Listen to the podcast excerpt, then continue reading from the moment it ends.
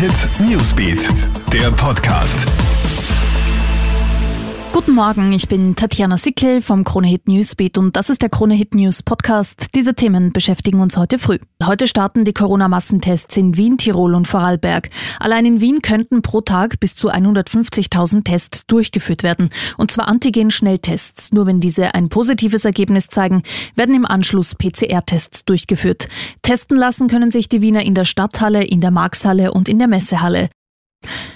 Nach drei Jahren Hauptverhandlung fallen heute die Urteile für Ex-Finanzminister Karl-Heinz Grasser und 13 weitere Angeklagte. Grasser drohen bis zu zehn Jahre Haft. Es geht um den Verdacht der Schmiergeldzahlung in Millionenhöhe rund um die Privatisierung der Bundeswohnungen Buwok und das Linzer Bürohaus Terminal Tower. Grasser soll geheime Informationen weitergegeben und dafür Geld kassiert haben. Und noch ein Blick zur Europa League, bei der gestern ja drei heimische Clubs vertreten waren.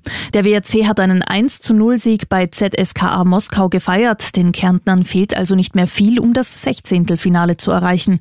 Der Lask ist hingegen vorzeitig ausgeschieden. Die Linzer haben sich daheim vom englischen Topclub Tottenham Hotspur mit einem 3 zu 3 getrennt. Und Rapid hat auch das zweite Spiel gegen Arsenal verloren.